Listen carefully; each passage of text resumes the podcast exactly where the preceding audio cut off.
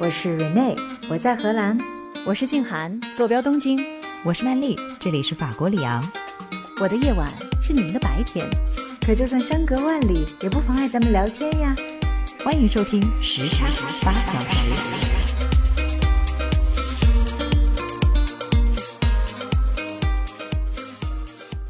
各位亲爱的听众，欢迎收听我们新一期的时差八小时。我是今天的当班主编，住在法国里昂的曼丽。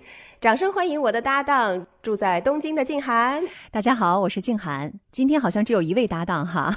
是的，你看咱们前两期才刚刚吹嘘过，说我们是牢不可破的铁三角，这一下就转眼变成圆规了。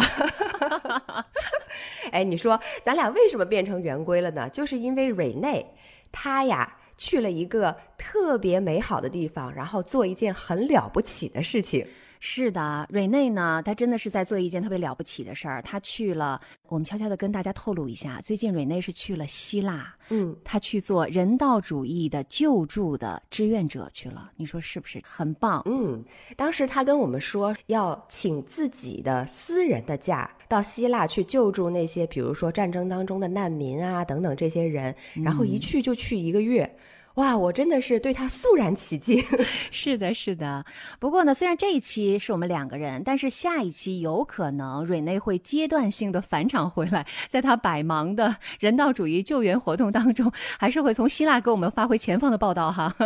是的，而且。瑞内到了以后呢，他已经给我们发回了一些图片，还有他在那边逛的一些市场啊等等的见闻。是，所以呢，这也引起了我们的兴趣哈，因为我们其实以前对希腊这个地方只是久仰大名，但是没有太近距离的去观察它。但是呢，现在我们就把视线都挪向了希腊，我们就发现希腊这个地方也是非常非常有内涵的。第一，古希腊的文明一直到现在，它都浸润在了我们生活的方方面面当中，尤其是欧洲人的生活当中。真的是。那第二的话呢，就是希腊，我曾经有幸啊，很短时间的去旅游了一次，那个地方风光真的是特别的秀美。哎呀，我很想去，一直没有机会，是吧？你一定要去，因为希腊呢，它是地处这个地中海的东部。那古希腊的地理范围比现今的希腊版图要大一点，大致包括希腊半岛、爱琴海诸岛、艾奥尼亚群岛，还有小亚细亚半岛。所以你看，它是一个群岛，非常非常的美丽。嗯，那我们今天所要展开的主题呢，也是围绕在这一片非常美丽的海岛所孕育出的丰富的文化当中。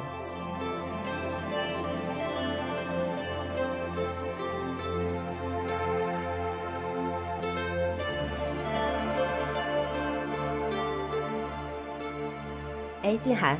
说起希腊呀，其实最先浮现在我脑海当中的联想，就会是古希腊的众多的神话传说的人物啊。是因为我小的时候，嗯，就曾经得到过一本小小的词典，叫做《古希腊罗马神话人物词典》，我就看到了无数的神的名字以及故事，特别的有意思。而且长大以后到了欧洲游历呢，也会发现他们的各大博物馆，还有包括哪怕是街边的小酒馆之类的地方，都会冒。出这些人物的名字，比如说一走进博物馆里面，就会看到断臂的维纳斯啊，拿着盾牌的雅典娜呀等等。嗯，那我不知道，如果提到这些人物，你首先会想到的是谁？哎呀，说到这个希腊神话人物哈。我就想起来，我第一次去意大利旅行的时候，就在佛罗伦萨市中心的那个主广场上，看到了一个青铜雕像。嗯，这个雕像里边的那个男性的形象，提着的是一个首级，就是一个头哈。这个头上面长的不是头发，而是一条条的那个毒蛇啊。他提着的那个对，应该大家都知道哈，这个就是美杜莎嗯的头。后来我就留意了一下，我发现用美杜莎的头像作为一个标志，在欧洲特别的多。比如说，在意大利的西西里岛，嗯，就是用美杜莎的头像作为他们的岛旗的。哦，是吗？是的，在捷克共和国，然后也有一个小村庄叫多哈利斯，它的旗帜上也画着美杜莎。包括你看意大利的这个时尚的品牌范思哲，它也是用美杜莎的头像作为自己的标志，对吧？啊，对对对，所以我就在想说，为什么在欧洲有那么多的艺术作品当中都出现了这个美杜莎的形象？她一定是在希腊神话当中非常重要的人物，因为她出现的太频繁了。哎，对呀，你这么一说，其实我挺好奇的，因为美杜莎在我的印象里面是一个非主流的希腊神话人物，而且她是一个负面的形象，对吧？你提到的第一个雕像就是她被人砍掉了手机，嗯，所以它其实也是一个比较悲剧的结局。但是为什么一个这样负面的、有点悲剧的神话人物却被当成了主角？哎，其实曼丽，你刚刚说他是有一个负面的人物哈，他好像一般都被塑造成一个邪恶的怪物。但这个其实在这个整个的希腊神话的学者当中，还是有一定的争议的哦。所以他也有好的一面，是吗？就是关于他的这个形象到底是好的还是坏的，其实是有一定的争议的。因为到目前为止，我们听到的，好像大部分的希腊神话都是把它塑造成一个非常可怕，然后有点邪恶的一个形象哈。是啊。但实际上，这并不是美杜莎的唯一的形象。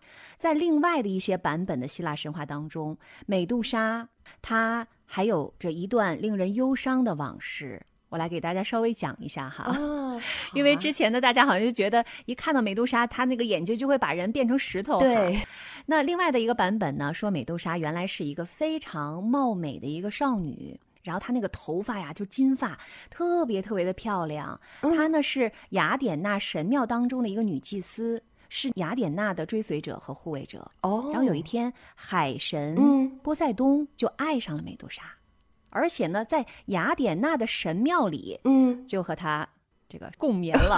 哎呀，但是这件事儿呢，被雅典娜给发现了。哦，所以就触怒了雅典。对，雅典娜特别生气，说：“你怎么能这样呢？你在我的神庙里面做这样的某某之事。”他就决心要惩罚美杜莎，就要把她的美貌给夺去，然后把她就变成了这个恐怖的怪物，还把她的头发变成了非常可怕的毒蛇。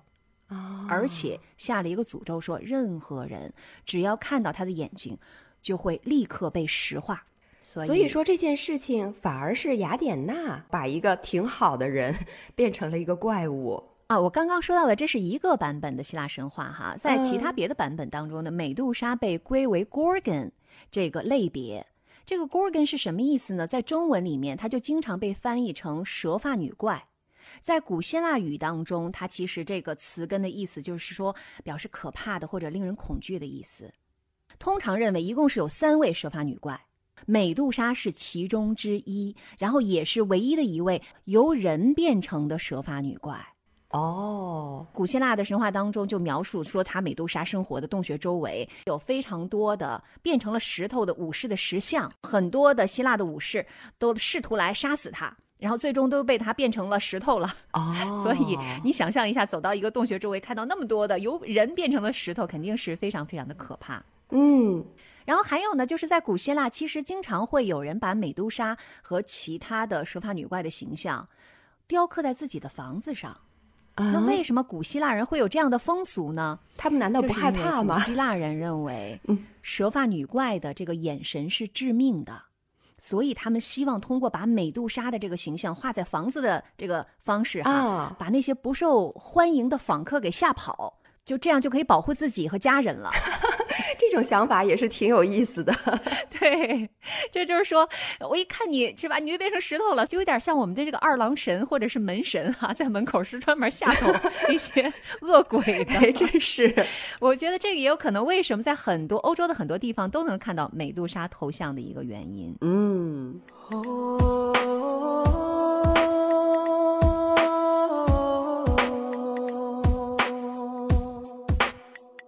所以说，刚刚我们听到了不同的版本，可能大家会觉得说，哎呀，虽然美杜莎非常的危险，能够把人变成石头哈，但是呢，这种可怕的能力可能也是一种痛苦，嗯，而且呢，是由波塞冬和雅典娜之间的冲突造成的。美杜莎在这个版本当中，其实是一位受害者，是的。所以呢，在一些艺术作品当中，美杜莎她的头发虽然是飞舞的毒蛇，但是她的脸哎非常的漂亮，并不是那种可怕的怪兽的模样。所以，我们应该怎么看待美杜莎？她到底是一个需要被打败的可怕的怪兽，还是一位被雅典娜诅咒的无辜的少女？这两个版本其实到现在都有很多的不同的支持者，直到今天哈，学者们依然在争论究竟哪一个。美杜莎的形象才是真实的。我觉得大家其实也可以有自己的一个观点和想法哈。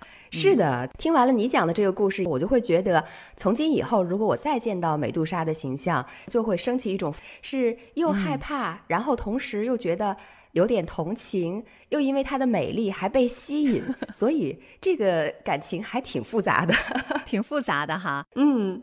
而且刚才你提到了这个美杜莎，因为她是波塞冬在雅典娜的神庙里面做出了一些不敬的事情，从而触犯了女神，导致了这样可怕的后果。对，那连带的呢，就使得好像雅典娜的出场也变成了一个不是那么正面的形象了。因为我接下来今天就还想稍微讲一讲雅典娜。好，雅典娜她是。雅典的守护神，嗯，她也是希腊神话故事传说当中的十二主神当中的一位，她是天神宙斯的女儿。那么在古希腊的神话当中呢，雅典娜她是智慧女神、战神以及艺术的女神，所以她其实是非常的多才多艺的。可是就像刚才你所说的那样，雅典娜除了她非常善良、非常美好的这一面，她也有着。这个容易生气啊，然后想要维护自己的权威啊，等等这一方面的情感。所以我觉得，纵观古希腊他们对神的描述啊，我们就能发现，在希腊人的眼里，所有的这些众神，他们都是有着七情六欲的，都是活生生的，一点都不像我们中国神话里面，就是说高高在上的神，我们一提到他们，就是一种完美的形象，没有任何的负面。这是我们东西方两种文化当中的差异。对。我刚才提到了雅典娜，她是主神宙斯的女儿嘛？记得当初在读这个希腊罗马神话的时候，就会发现整个希腊神话的系统是非常混乱的。比如有些主神之间彼此就既是兄妹又是夫妻，甚至还有既是母子或者父女，同时也是夫妻的。总之就是有点让人瞠目结舌吧，就是天神之间。哎呦，简直是剪不断理还乱。Anyways，在古希腊的传说当中呢，众神他们是住在奥林匹斯山的，我估计就相当于是我们的天宫了哈。那十二位主神呢，他们分别是众神之王宙斯、天后赫拉、丰收女神德莫特尔、海神波塞冬、智慧女神雅典娜、光明之神阿波罗、狩猎女神阿尔特弥斯、爱神阿弗洛狄特。战争之神阿瑞斯、火神赫菲斯托斯、神使赫尔墨斯以及酒神狄俄尼索斯，那么他们呢，其实还分别在这个罗马神话当中都有对照的名字哈，包括我们非常熟悉的这个太阳系的九大行星，或者说现在只是八大行星了，但是他们的命名呢，全部都是以这些神的罗马名字去命名的。我就记得我小的时候背这些名字多么的痛苦啊，什么 Neptune 啊，什么 Uranus 啊，Saturn 啊等等。如果当时知道他们都是希腊罗马神话当中的人物的名字的话，我觉得背起来就会轻松有趣多了。是的，真的是。其实当我把这些故事讲给我儿子听了之后，他每一天晚上都是听得津津有味的。嗯，当然了，我们可能会觉得说，哎呀，这个希腊神话是不是人际关系有点混乱哈？就刚刚是 慢。里已经提到的，这适合给孩子讲吗？其实希腊神话当中有很多的一些英雄，这些英雄的故事是很适合给孩子们讲的。是，我们可以剥去那些不适合的部分。没错，我们取其精华讲一讲就可以了。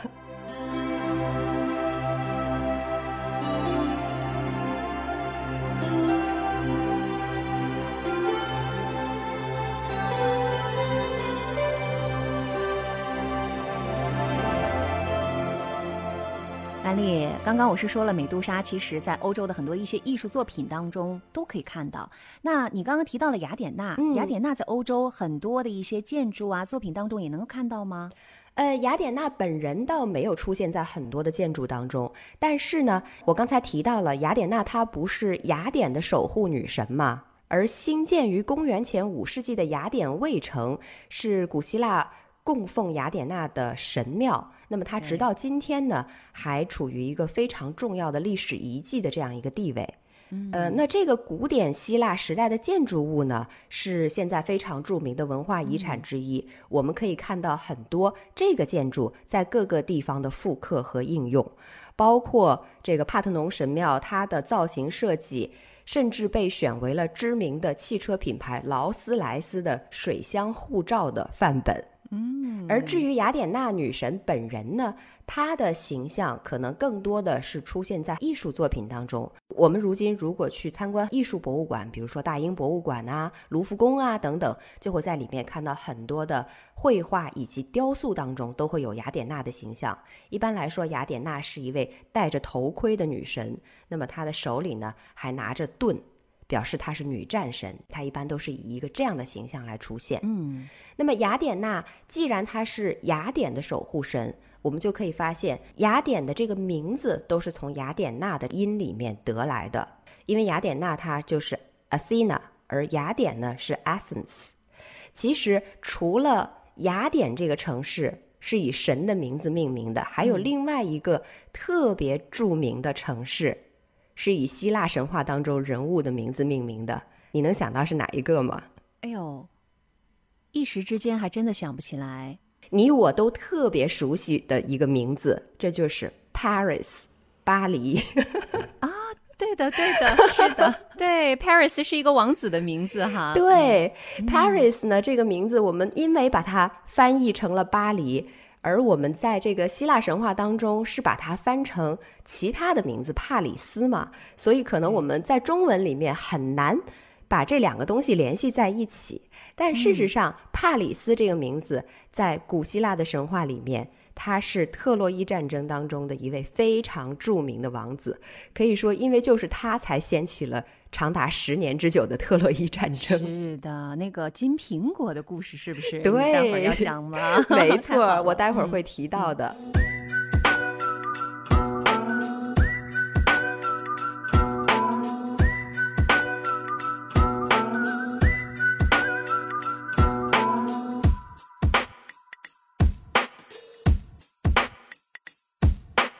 所以今天呢，我主要想给大家讲的就是围绕着帕里斯发生的这场特洛伊战争。但是我的故事的这个视角哈，可能会跟大家通常听到的角度呢不太一样，因为我会从帕里斯他不平凡的出生和他的第一段爱情说起。所以呢，可以说这是一个 B side story 哈。具体的话呢，还请听我慢慢讲来。关于特洛伊战争啊，我觉得所有的人应该都听说过这个名词，也听说过这个故事吧？是的，嗯，围绕着它，其实引申出了一系列的典故哈，包括静涵你刚才提到的金苹果的故事，包括后面有这个特洛伊木马的故事等等等等。那特洛伊战争呢，是古希腊迈锡尼文明时代末期的一场战争。非常有意思的是，我们现在发现了，它不仅仅是一个在神话当中传说的故事，而是一件可能真实发生过的 战事。对，找到遗迹了，是吧？没错。而且我们在二零零四年的时候，不是美国也上映了一部这个史诗战争的电影吗？名字就叫《特洛伊》。那布拉德皮特还在里面 出演了这个阿卡琉斯，嗯，包括里面还有很多其他的非常著名的神话人物，也由非常著名的影星来演绎了。我就不一一去讲了哈。比如说这个奥德修斯啊、阿伽门农啊等等，他们都曾经出现过在这个电影里面。那特洛伊战争它到底是一个怎样的故事呢？故事就从特洛伊的老国王普里阿摩斯生了一个孩子说起。在王后赫卡伯生产的那一夜呢，他做了一个梦，梦里头有一团火球掉下来，把整个城市都烧着了，并且给烧毁了。嗯，那预言者就参详这个梦说，这个孩子将来会让特洛伊灭亡。于是整个宫廷都非常的恐慌啊，乱了。老国王就狠了心，他命令把这个新生的孩子带出宫外，抛到荒僻的伊达山里面去。嗯，可是呢，这个孩子躺在伊达山里面五天五夜，却毫发无损。于是带他到山上的牧羊人经过他躺着的地方，发现这个孩子还依然在酣睡着，就说。这个孩子大难不死，上帝不愿意让他死亡，所以我要收养他。那么这个小孩子呢，他就是帕里斯 （Paris），他就这样被牧羊人抱起来带回家去抚养，并且渐渐的长大了，变得非常的聪明、英俊，而且勇敢。虽然他当时只是一个年轻的牧羊人，但是他的美貌和力量都没有一个人能够胜得过。当他在看守羊圈的时候，就没有一只凶狠的野狼敢在左近逗留；当他坐在火炉旁边的时候呢，也没有一个强盗敢向这个屋内生出一点点的觊觎之心。所以可见，帕里斯他在最开始的时候呢，是一个非常正面的形象。是的，嗯，而且因为他很英俊嘛，所以呢，他也招惹了无数小姑娘的目光。那么他在这个时候呢，就和一个特别美貌的河神的女儿厄诺涅产生了爱情，而且呢，他们俩是成为了夫妻。这件事情也为后来整个特洛伊战争的悲惨结局埋下了伏笔。嗯，然后我就要提一下你所说的这个金苹果的故事了哈。在特洛伊的对岸呢，是山明水秀的希腊。希腊在那个时候啊，还是一片由很多散落的城邦所组成的地域，所以那个地方有很多小小的王国，也有很多很多的国王。其中一位国王呢，就正在宴请神与人，因为那天他在娶海王的女儿为妻。奥林匹斯山的众神都下来庆贺了。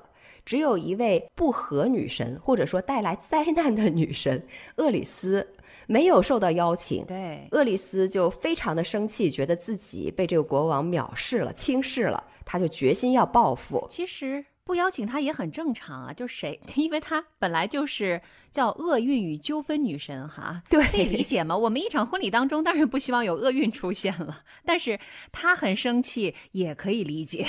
是的，所以就是说大家都避着她，没想把她邀请过来，结果她还是不请自来了。对，她就在这个宴席当中呢，丢下了一个金苹果，并且这个金苹果上呢刻着“给最美丽的美人儿”几个字。于是这就引起了众多美丽女神的争抢啊！其中最主要的三个竞争者就是天后赫拉、智慧女神雅典娜以及美和爱的女神阿弗洛狄特。哎呀，其实阿弗洛狄特她的罗马名字就是维纳斯啦，大家都知道。嗯，太会搞事情了啊！是的，给一个金苹果，这个金苹果上就写一句话，是感觉是一个开放性的命题，所以他就是故意要挑起不和和纷争嘛，他的目的达到了。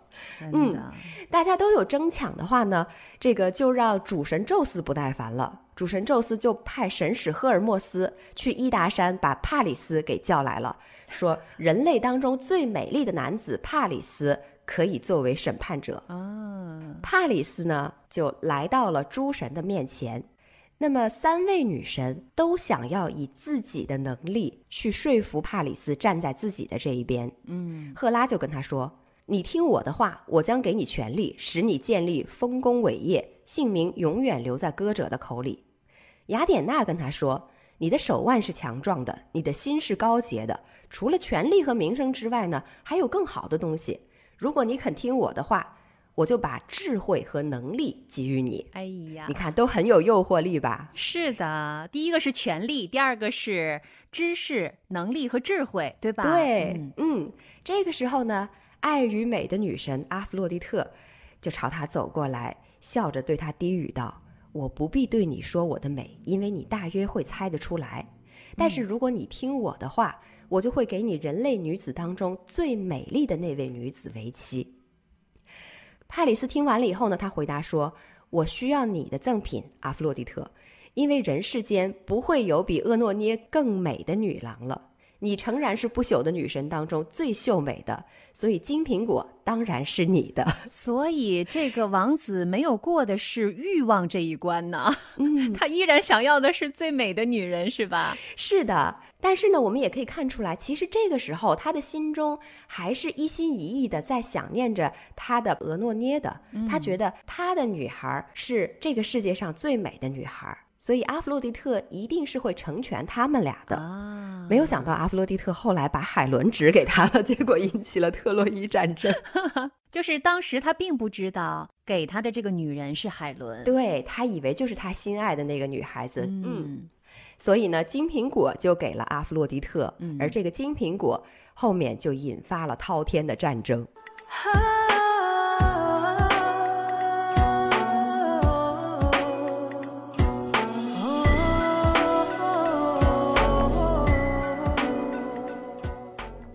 刚刚曼丽讲了哈，说这个特洛伊战争，这一切都是因为一个金苹果引发的。是的，但是呢，它是到底是怎么由一个金苹果，一个成为最美的女神，最后就变成一场世界上最伟大的战争之一？这个中间的故事，曼丽再给我们讲一讲。嗯，帕里斯呢，他这一方面，他后来是回到了特洛伊城，并且他的父母也重新承认了他，很欢喜的接受了这样一个英俊秀美又勇敢的少年，完全忘记了当年王后所做的那个噩梦。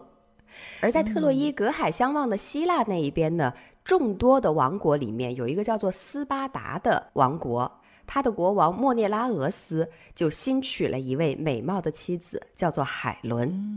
海伦的美貌曾经引起过无数的追求者，希腊的诸个王国当中，很多的国王都曾经是他的求婚者。然后最后，海伦是选择了斯巴达的这位国王。那么不久之后呢，帕里斯这一边，他也是奉他父亲之命到希腊去执行一项任务，所以他就离开了特洛伊城，去往了希腊本土。走之前呢，他的妻子厄诺涅还非常的不舍，他们两个人脸上都挂着泪水哈。最后呢，他是硬着心肠上了船，所以帕里斯呢，他就来到了斯巴达。而在斯巴达，他就遇见了海伦，并且被她的美色所诱惑，就与海伦迅速的相爱了，而且毫不犹豫的进行了名垂千古的一次私奔，这就拉开了特洛伊战争的序幕。应该说，他也是在神的帮助之下，是吧？就刚刚是的他给了金苹果的那位女士，嗯，他的这一次私奔呢，也是得到了爱神阿弗洛狄特的帮助，对，也是鬼迷了心窍了。这叫神迷了心窍了。对，神迷了心窍了，嗯是的。那在另一头呢，厄诺涅是天天盼望着自己的丈夫归来，但是当她望见帕里斯的船徐徐入港的时候，突然就发现，在船板上有一位女郎勾着帕里斯的脖颈，伏在他的胸前，两个人特别的亲密。厄诺涅他这个心碎呀、就再也站立不住了，于是他就立刻飞奔回了伊达山，而帕里斯和海伦呢？则快乐的同住在特洛伊城里面。那我们提到了呀，海伦她的丈夫可是斯巴达的国王，这口气怎么能忍得下来呢？帕里斯趁着他外出的时候和自己的妻子私奔了，私奔了还不算，还卷走了这个斯巴达的一大笔财富，所以这个 斯巴达国王就非常非常的生气，于是就开始召唤他自己的邻邦各个国家的国王。帮助他一起来出征，讨伐特洛伊。要报仇来了此呢哈，嗯，对，报仇来了，他就去寻找了这个阿伽门农啊，请求了阿喀琉斯啊等等，由此嗯就真正的引发了特洛伊战争。我记得荷马哈，荷马史诗，荷马嗯在他的诗中非常生动的描述了，就是说有多少希腊的战船向特洛伊城进发的那个场景。他说，载着希腊士兵的战船就像春天里新长出来的花朵和树叶一样多。哇塞！但是呢，就是特洛伊城虽然小，但是呢，它也没有立刻被攻下来。其实它是坚持了有十年之久。对那这当中呢，哎，发生了很多很多的战事。是希腊的军队呢渡海而来，特洛伊人就被围在了城中。他们最勇敢的勇士们陆续的死亡，嗯其中包括有伟大的赫克托尔啊、勇猛的萨尔帕东啊、英俊的门农啊等等等等。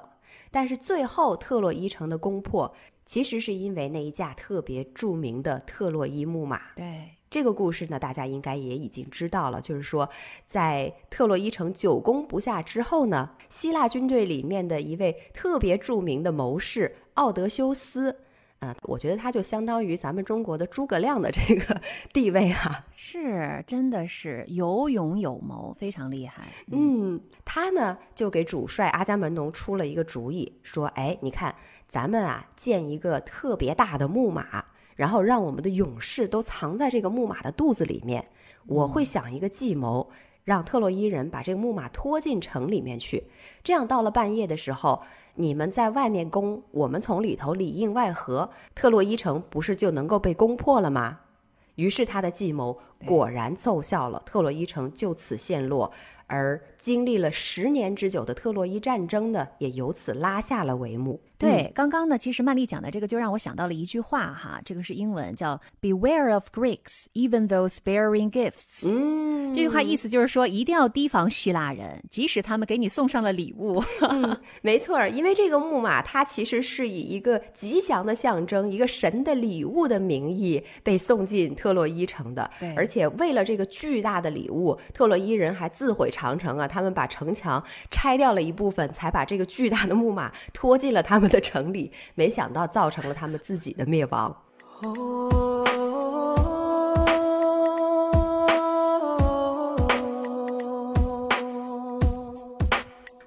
那这就是特洛伊城的陷落哈、也是一个悲剧的故事。但是我今天讲特洛伊，主要是从一个爱情的角度去说它，所以我就还是要讲一下帕里斯和厄诺涅的最终的结局。帕里斯在特洛伊最终陷落的时候呢，也是英勇的战斗，并且不幸负了伤。他是被一支毒箭射中了。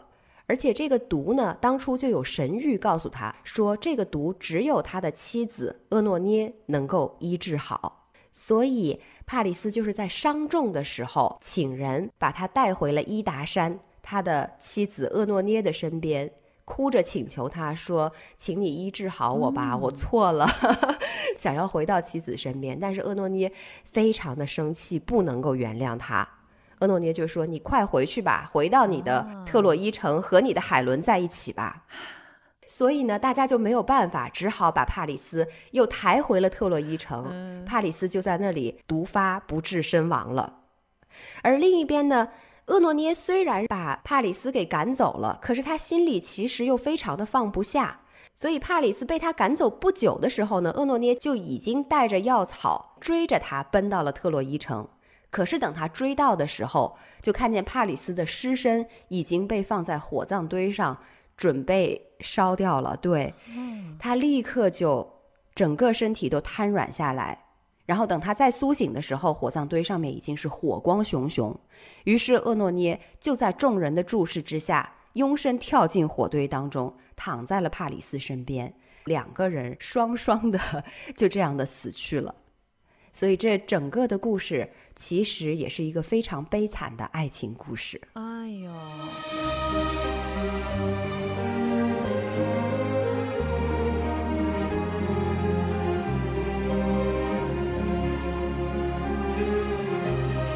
刚刚其实是我第一次通过一个爱情故事的角度来听特洛伊战争的故事，这个角度是我原来没有进入过的。是吧？啊、对，是一个非常棒的角度，有点像特洛伊前传。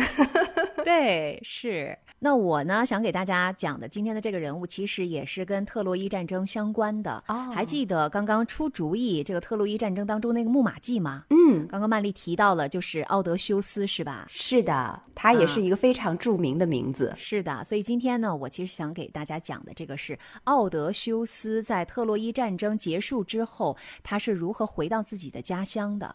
大家会觉得说，哎呀，这回家这还不简单吗？我都胜了是吧？呃 就是啊这，个海上的路程几天不就到了吗？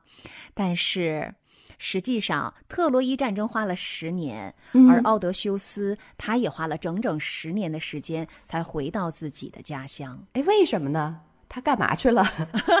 因为在他的回家之旅发生了一系列的惊心动魄的一个冒险故事。啊其实呢，在这个冒险之旅的时候呢，我想请大家带着三个问题。我们在听完这个故事的时候，你就可以找到这三个问题的答案了。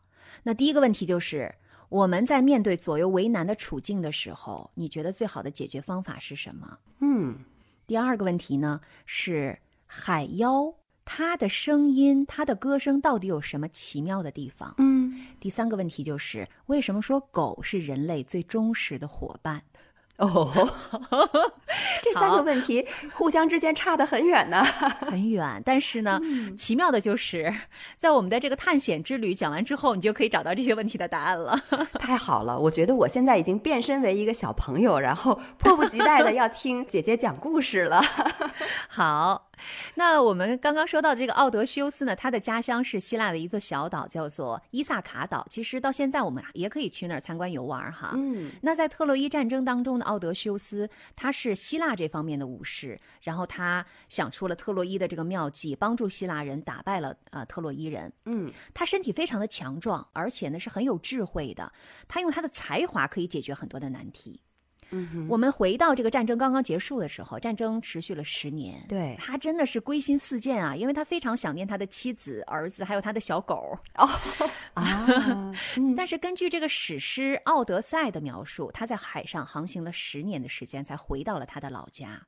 那到底是怎么回事儿呢？是因为神给他们的回家之旅设置了困难。啊，希腊人他在赢得了战争胜利之后，他们忘记了仇神，也就是说忘记了感谢那些在战争当中帮助过他们的神，啊没有祭拜神灵，所以呢，他们就触怒了众神之王宙斯。我说呢，我刚才还在想，为什么他莫名其妙的神故意给他下绊子？，对，总有原因哈。嗯那咱们就来讲讲他这个十年海上回家之路到底有多艰难。嗯啊，在这个回家的路上，他们首先就遭遇了一场大风暴，然后船就被吹离了航线。哇你就可以想象，这肯定是又是神的这个 功劳啊！他们被吹到了一个不知名的一个小岛上，嗯然后一登岛，这个士兵们就到处去找啊，说嗯什么地方可以休息啊，什么地方可以这个我们堆一个火堆哈、取取暖。嗯，哎，这个时候他们就发现了一个特别大的洞，然后这个洞特别的宽敞，而且里面有很多的好吃的，什么奶酪啊、酒啊，哎呀，士兵们都饿坏了，冲进去大吃大喝。但是你想、啊，不会有天上掉下来的好事儿。对，这山洞里的食物怎么会凭空出现呢？嗯，其实这个小岛呢，是这个嗯独眼巨人们的岛屿。哦和他们的名字一样，这个独眼巨人就只有一只眼睛，然后非常非常大的那种怪物。嗯，这也是为什么那个洞穴非常的大。这个岛上呢有一个最大的、最危险的一个独眼巨人，他的名字叫做波吕斐摩斯。嗯，哎呀，特别的凶残，非常喜欢吃人。哇，然后你你就猜一下，这个奥德修斯和他的武士们所在的这个洞穴是谁的？你不是说是独眼巨人的吗？对，但是他的这个岛上有很多很多独眼巨人，然后有很多很多不同的山洞嘛。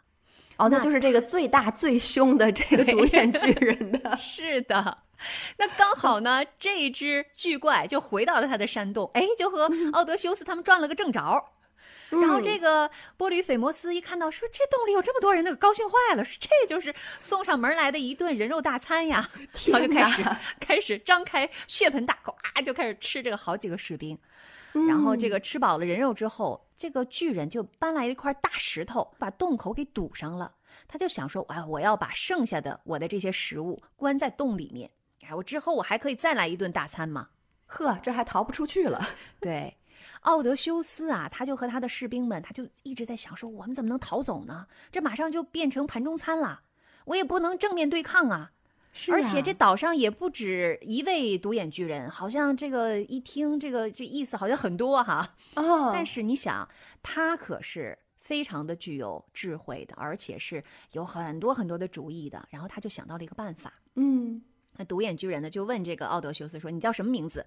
奥德修斯就说：“说我的名字叫做 Nobody，我叫没有人。没有人。对，这个巨人就上当了，就真以为他叫没有人，就用没有人来称呼他。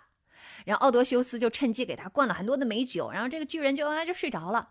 奥德修斯呢，就和他的士兵就赶紧用山洞里边的一些大木头做了一根特别长又特别锋利的木钉，然后就一起举起那个木钉，就刺进了独眼巨人唯一的一只大眼睛里面。哦，哎呀，这个独眼巨人疼的呀，就醒了过来。那他就瞎了但是他因为。瞎了呀，对呀，什么也看不见，他就大声呼叫，然后他就说：“没有人想弄瞎我，没有人想弄瞎我。”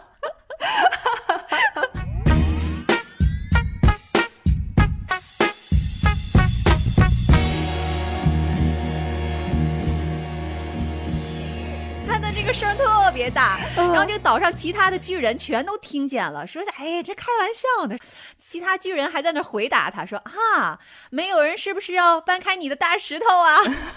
哎，这个波吕斐摩斯一听，他就以为。奥德修斯和他的士兵要搬开那块堵在洞口的大石头啊，他赶紧就摸着跑了过去，然后他就向相反的方向挪动了那块挡在洞口的石头，但是实际上呢，就把那个石头给挪开了啊！嗨，真是太傻了。对，波吕斐摩斯就又一次向其他的独眼巨人求救说：“没有人正在进攻，没有人想要逃跑。”然后其他的巨人听到就说：“哎呀，他的意思就是没有人在攻击他，所以呢，没有任何的巨人过来帮忙，所以奥德修斯的计划就成功了。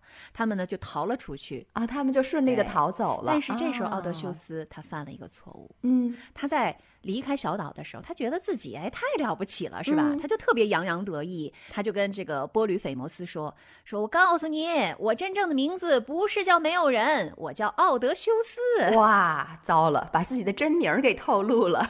对，结果又引发了什么后果？奥德修斯不知道波吕斐摩斯他实际上是海王波塞冬的儿子。哇，强大的靠山。对。这个波塞冬知道这事儿之后非常生气，说：“这敢欺负我儿子是吧？”所以在接下来奥德修斯回家的旅程当中，他又给他设置了重重障碍，没把他直接弄死就不错了。对，接下来奥德修斯和他的士兵们又一次被暴风吹到了一个小岛上，这个小岛叫做瑟西岛。嗯，哎，它为什么叫瑟西岛呢？因为这个小岛上隐居着一个非常强大而且很危险的女巫，就叫做瑟西，非常擅长这个黑魔法呀、幻术啊，可以制作出各种草药，人只要吃下去就会变成动物。嗯，然后这些士兵也不知道嘛，就登岛了，哎，就发现说，哎呀，这个美丽的森林里有一个大房子，还有奇花异草，嗯，就像世外桃源一样，而且这个房子里传出了一段美妙的歌声。啊，这士兵们就被吸引进去了，然后留了一个人在外面看守。这个瑟西就是非常热情的招待了士兵，还给他们准备了晚餐，哈，就开始大吃起来。结果吃完了之后，这些士兵都变成了猪。哎呦，难道奥德修斯也变成猪了吗？没有，奥德修斯没有去。那么这个外面不是有一个把守的士兵吗？这个士兵，哎，说这么长时间还没有动静，就开始疑心了。去一看，就发现了这个。都变成猪了，他就赶紧跑回去，跑回到船上，就跟奥德修斯说：“哎呀，这个岛上不对劲儿，咱们千万得小心。”奥德修斯就想：“我得把这些士兵救出来呀。”那那他还挺有责任心的。对，哎，这个时候有一个神出现了，这个神是旅行之神。就跟他说说，我告诉你，有一种特殊的草药，你吃下去就可以抵御他的魔法了。哦，然后就奥德修斯把这个草药吃了之后，就冲进去了，就是要救人。嗯，然后瑟西就说：“我要给你施魔法，但是没有用处嘛。”嗯呃，奥德修斯就抽出了宝剑，就说：“我告诉你，你现在所有的魔法都没有用，但是如果你不把我的士兵变回人，我就不客气了。”啊，这个瑟西没有办法。但是他提出了一个条件，说你必须跟我留在岛上一起生活一年，你才能离开。我觉得有可能是看上他了，呵，奥德修斯就同意了他的条件，然后他的士兵们就被变回来了。嗯，然后这个一年哈，我们就不细数了。这感觉奥德修斯也没亏呀，没亏。这个一年过去了，奥 德修斯说：“不行，我得出发了。”感觉有点像女儿国，是吧？对呀，就被留下来了。哦，我其实曾经听到过一种说法，就是说海上有很多岛，他们的这些女妖都是受过诅咒的。啊，这个诅咒呢，就是他们会看上来到这个岛上的男子。但是这些男子最终都不会为了他们而停留下来。留下来，哎呀，那可能就是这个故事。对，所以奥德修斯要再次出发了，要回到他的家乡。嗯，然后临走之前呢，瑟西呢，其实可能还是对他非常好哈，就跟他说：“我告诉你，你接下来在海上还会遇到什么什么样的危险，而且还教给了他避开这些危险的方法啊。”那他们还真是处出感情来了，对，应该是哈。所以呢，接下来奥德修斯遇到的一个危险角色就是 Siren。嗯，在英文当中，呃，人们是把那个警车发出来那个警笛声叫做 siren 是吧？对的，在神话当中，这个 siren 指的是什么呢？就是声音非常优美的一个海洋生物，就是女海妖。嗯，就无论你有多聪明，你只要听到了女海妖的歌声，你就会被她的歌声吸引，对，会被她迷惑。对，就吸引着你的船只靠近了。然后它这个歌声的尽头，通常都是非常危险的礁石或者是危险的水域，所以这个礁石就容易划破船底，这些船只就会沉没。哦，所以 siren 的歌声其实就是致命的歌声。是的。那奥德修斯在返回家乡的途中，就必须要经过女海妖的领地，那他应该怎么办呢？嗯，然后他就又想出了一个办法。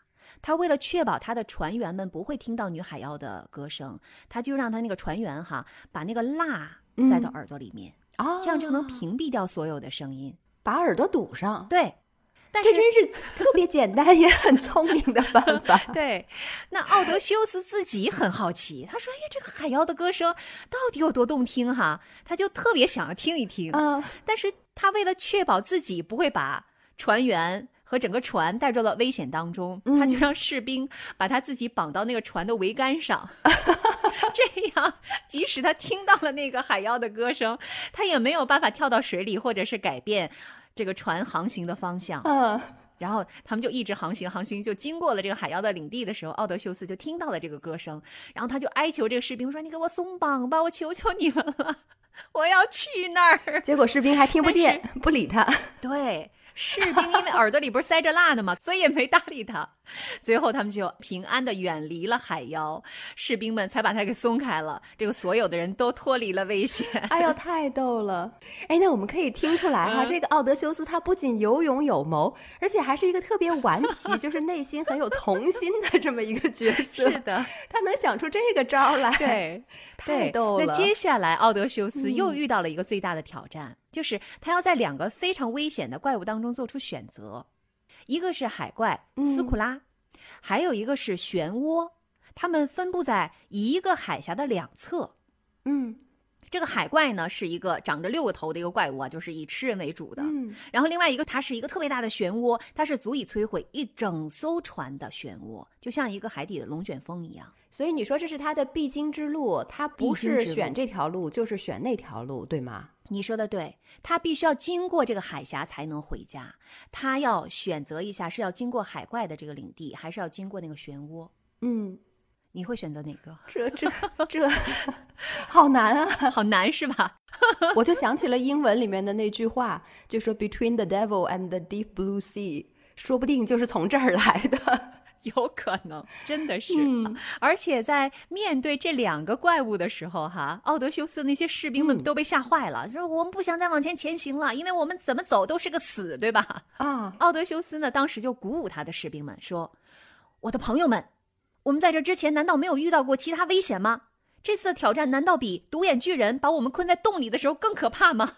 他拥有多么强大的力量啊！难道我没有沉着的运用我的智慧为大家找到一条路吗？”呵，就是他还有这个 prep talk 啊，然后呢，这个奥德修斯他的这番话其实鼓舞了他的士兵们，然后士兵们说：“好吧，我们大家都跟着你的指示，就告诉我怎么办吧。”嗯这个瑟西记得吗？他其实曾经告诉过奥德修斯，如果他靠近海怪来说，相对而言是安全一些，因为那个漩涡的力量是足以摧毁整个船的。但是奥德修斯就知道了，他不得不要牺牲掉一些士兵，因为那个海怪肯定要吃掉一些人嘛。嗯，所以呢，奥德修斯呢，他因此呢失掉了六名士兵，但是其余的那些士兵最终都幸存了下来。啊，那还可以。就是说，其实他是用一部分的损失来避免了整个的全盘皆输，这我觉得也是他的一种选择吧。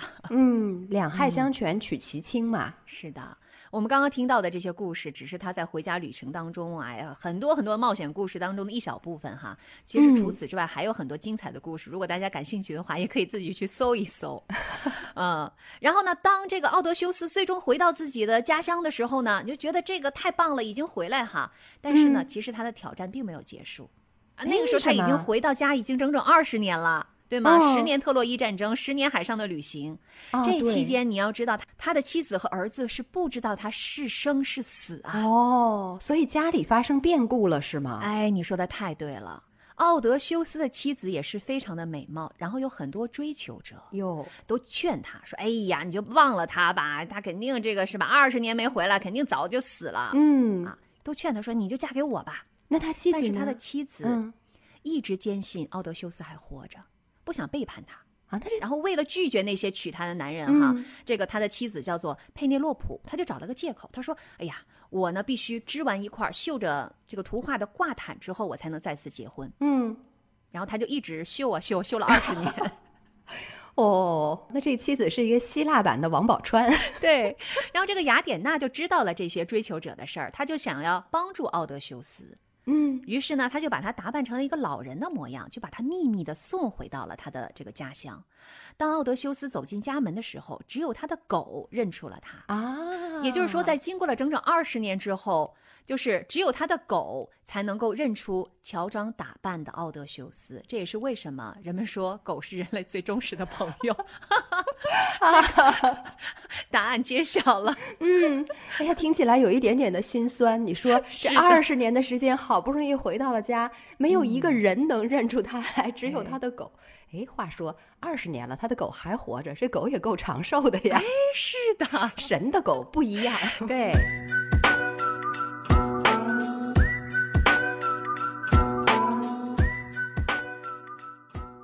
那第二天呢，他的妻子要举行一场比赛，然后他就说，如果谁能拉开奥德修斯留下来的这个弓，谁就可以娶我嗯，啊！当天就有很多人上来挑战，哎，这时候他妻子知道他回来了，还不知道，不，知道。对，还不知哦道。很多人上来挑战，但是没有任何一个人能拉开这把弓。嗯，因为他的这个弓非常的重，而且非常的紧。然后最后呢，就有一个老者模样的人走上来说：“哎，我能不能试一试啊？”所有人都说：“哎，他怎么可能呢？”啊但是嗯奇迹发生了，这个人很轻易的就把弓拉开了。哦 他正是奥德修斯乔装打扮的，对，他脱下了装扮，表明了自己的身份。嗯，那所有的追求者就一哄而散了吗？但是奥德修斯非常痛恨那些想娶他妻子的人，他就把他们全给杀了。哎呦喂，天哪！对，但是还有一个问题没有解决，就是那些被杀的追求者的那些亲族们说你怎么能这样？就很愤怒，都想要打算跟他决一死战，就感觉就冤冤相报何时了啊！就是啊，嗯，那怎么办呢？这时候雅典娜又挺身而出了，她就说：“哎呀，大家哈，我们要用和解的方式。”她就说服了奥德修斯和他的那些敌人停止杀戮和互相的报复，最后呢，用和解的方式消除了这个争端。哦，然后奥德修斯也回到了自己的家，和家人们团聚在一起。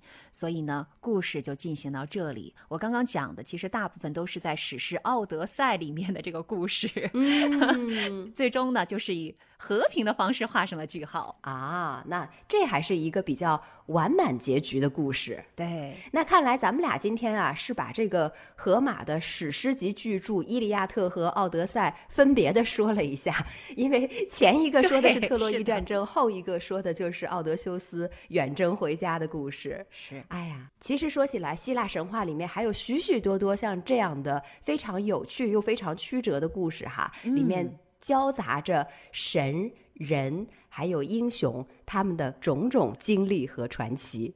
那在我们的现实生活当中呢，如果你留意的话，也是随处可见这些经历和嗯传奇、他们留下的一些印记。比如说我们耳熟能详的一些名字，什么潘多拉的盒子呀，阿喀琉斯的脚踵啊，等等等等。还有像 echo 啊，回声是吧？对，还有像这个水仙子啊，这些其实都是有很多的一些词的来源，都是来源于这这些希腊神话故事。嗯，对，哎。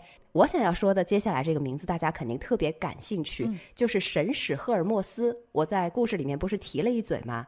其实这个赫尔墨斯 Hermes，法语念作 （Hermes） 就是爱马仕，啊，大名鼎鼎吧？哦哇哦，啊，这个我还真的不知道。赫尔墨斯呢，它就是罗马神话里面的莫丘利 （Mercury），也就是水星的意思。嗯它其实是我前面提到的奥林匹斯十二主神之一，所以他在神里面也是有着非常重要的地位的。嗯，那就诸如此类的情况啊，真是不胜枚举。我觉得我们其实以后如果大家有兴趣的话，我们也可以专门开一期来聊一聊其他的这些有意思的神灵们哈。是的，其实如果你喜欢研究艺术，如果我们喜欢看画儿哈，可以在雕塑啊或者是绘画当中，经常会发现希腊神话的痕迹。包括我们在读很多不同的这个书的时候，也会在书当中和我们的这些神话故事相遇。我就记得荷马那个诗人荷马曾经说过一句话，他说：“每个人最喜爱的故事，也就是最适合他的故事。嗯，他的意思是说呢，我们每个人都有自己喜欢的内容和擅长的领域。是的，所以我觉得，在我们整个的听神话、看神话故事的这个过程当中，我们也会找到自己最喜爱的那个东西。没错。所以，我们今天是由希腊引申出了它的神话故事，以及许许多多有意思的传奇。那美丽的爱琴海上呢，是孕育了伟大的文明，也孕育出了这么多丰富多彩的故事。在节目将要到达尾声的时候呢，我们就要号召大家，有机会的话一定要去希腊走走看看，包括欧洲、希腊周边的这所有的国家。瞧一瞧雅典娜的神庙，畅想一下奥林匹斯的众神，也去领略一下西方这种非常灿烂的古文明。我感觉刚刚好像曼丽的那一段植入，有点像是希腊旅游局给我们的一个 是吧赞助一样。哎但是这段赞助完全没有私心啊，因为我不是说过我曾经短暂的去希腊旅游过一段时间吗？嗯我觉得我这一辈子见过的最蓝、最美的海，嗯就是在希腊爱琴海上。我一定要去一下。下一次等我们的这个世界重新连通的时候，嗯一定要去欧洲找你们，然后呢，我们一块儿去看一看希腊的爱琴海。嗯，没错。那目前呢，就让我们的好伙伴瑞内代替我们在希腊好好的看看那片海。那我们也非常期待瑞内能够在下一期或者是下下期的时候，给我们带来一些他在希腊的新鲜热辣的所见所闻。好的，那我们这一期的时差八小时就说到这里啦。我是住在法国里昂的曼丽，我是住在东京的静涵，我们下一期的节目接着聊，大家再见喽。拜拜。